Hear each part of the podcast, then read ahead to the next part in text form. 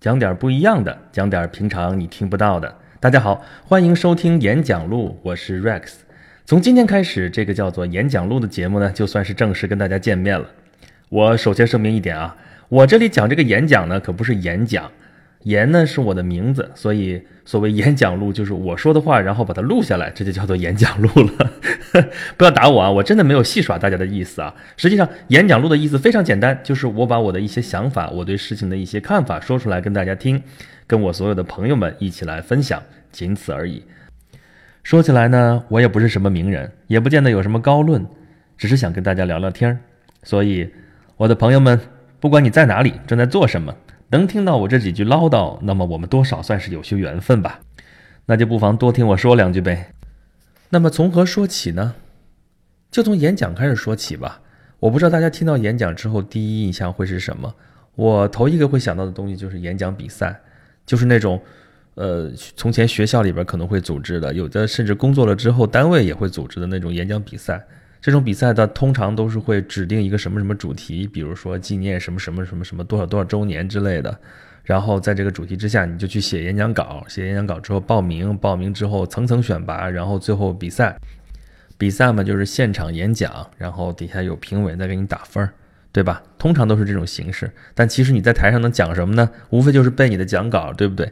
但是讲稿都是写好了的，然后你去背，这其实是一种背诵式演讲，所以。就很有可能你背不下来，所以我记得非常清楚，经常就有人在台上忘词儿了，然后就在那里嗯啊啊嗯，对吧？然后眼睛朝天上看，他不敢看观众嘛，然后手心儿在那儿扯着，然后在那儿攥得紧紧的，然后腿在那儿颤抖，就觉得你都替他捏一把汗，就这种啊。当然，这还不是最要命的，最要命的是那种赖着带着一种。所谓演讲腔，恨不得朗诵腔的一种方式，一种口气，特别奇怪的口吻，在那儿给我们在做这种演讲，那是一种我们现在说特别矫揉造作的一种方式，恨不得把每一句话都要配上一个什么样的动作，然后这动作可能你就说到什么地方的时候，你手往上一挥啊，手往上一抬，两手一抱，然后怎么怎么着，这种东西都事先演讲之前都设计的特别好，可能对着镜子都练过，但真正到台上的时候，你会觉得。哇，好奇怪，因为他那时候一紧张，你词儿都想不起来呢，何况这动作，人通常没有受过这么多这种训练的时候，这个动作是完全无法协调，所以这种演讲经常就会弄得特别奇怪，就是看你看那一个人在台上一杵，然后手也在抖，脚也在抖，眼睛不敢看观众，一直看着天，然后就在那背台词，手手上经常可能会，嗯，特别傻不愣登、直愣愣的来着几个特别奇怪的动作，然后还时不时的忘词儿，这就是我印象当中的演讲比赛。当然也不是说高水平的演讲比赛就完全没有，非常非常少见。为什么会出现这种情况呢？为什么好好的演讲比赛就会把人变成这个样子呢？我们通常会找原因啊，说是因为紧张啊，因为什么一紧张忘词了，或者怎么怎么着。其实要我说这个事情非常简单，是因为这个朗诵的人他拼命想要达到一种他想象当中的一种状态，但这种想象中的状态其实是并不存在的。这就是传说中的削足适履，最后是脚也不合适，鞋也不合适。但其实这种事儿啊，我们打小就没少干过。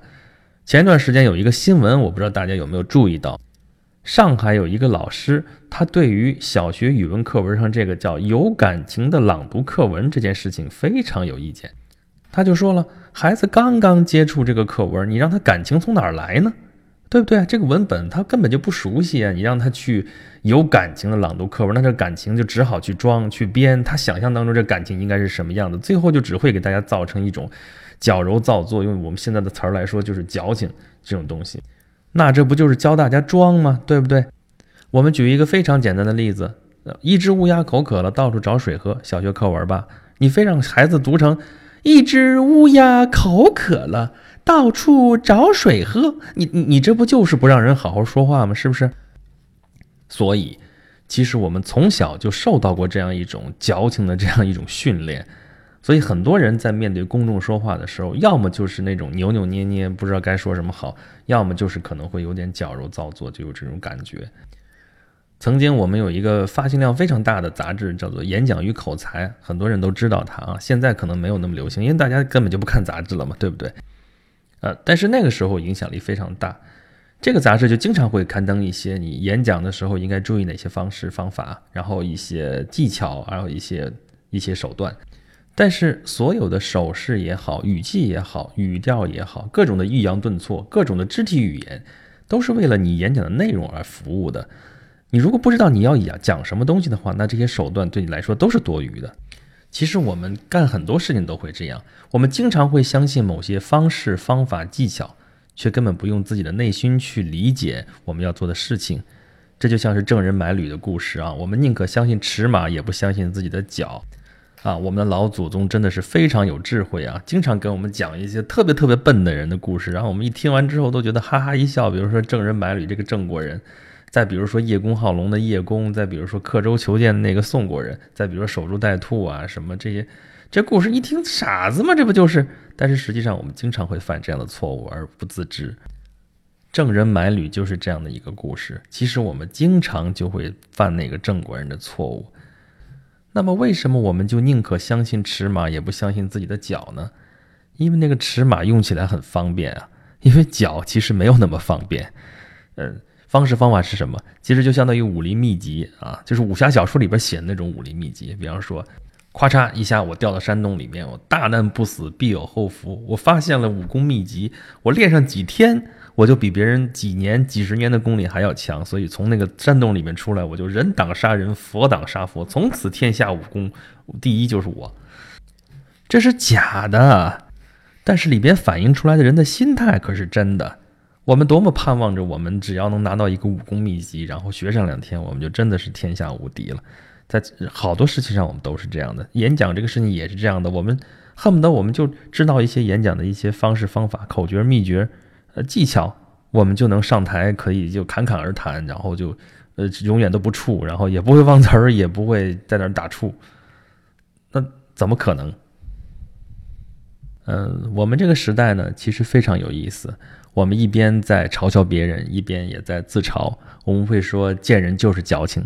我们也知道莫装逼，装逼遭雷劈，对吧？Lapility，对不对？然后我们也会，很多人也会在网上一堆人在骂别人傻逼，然后体现自己智商上的优越性。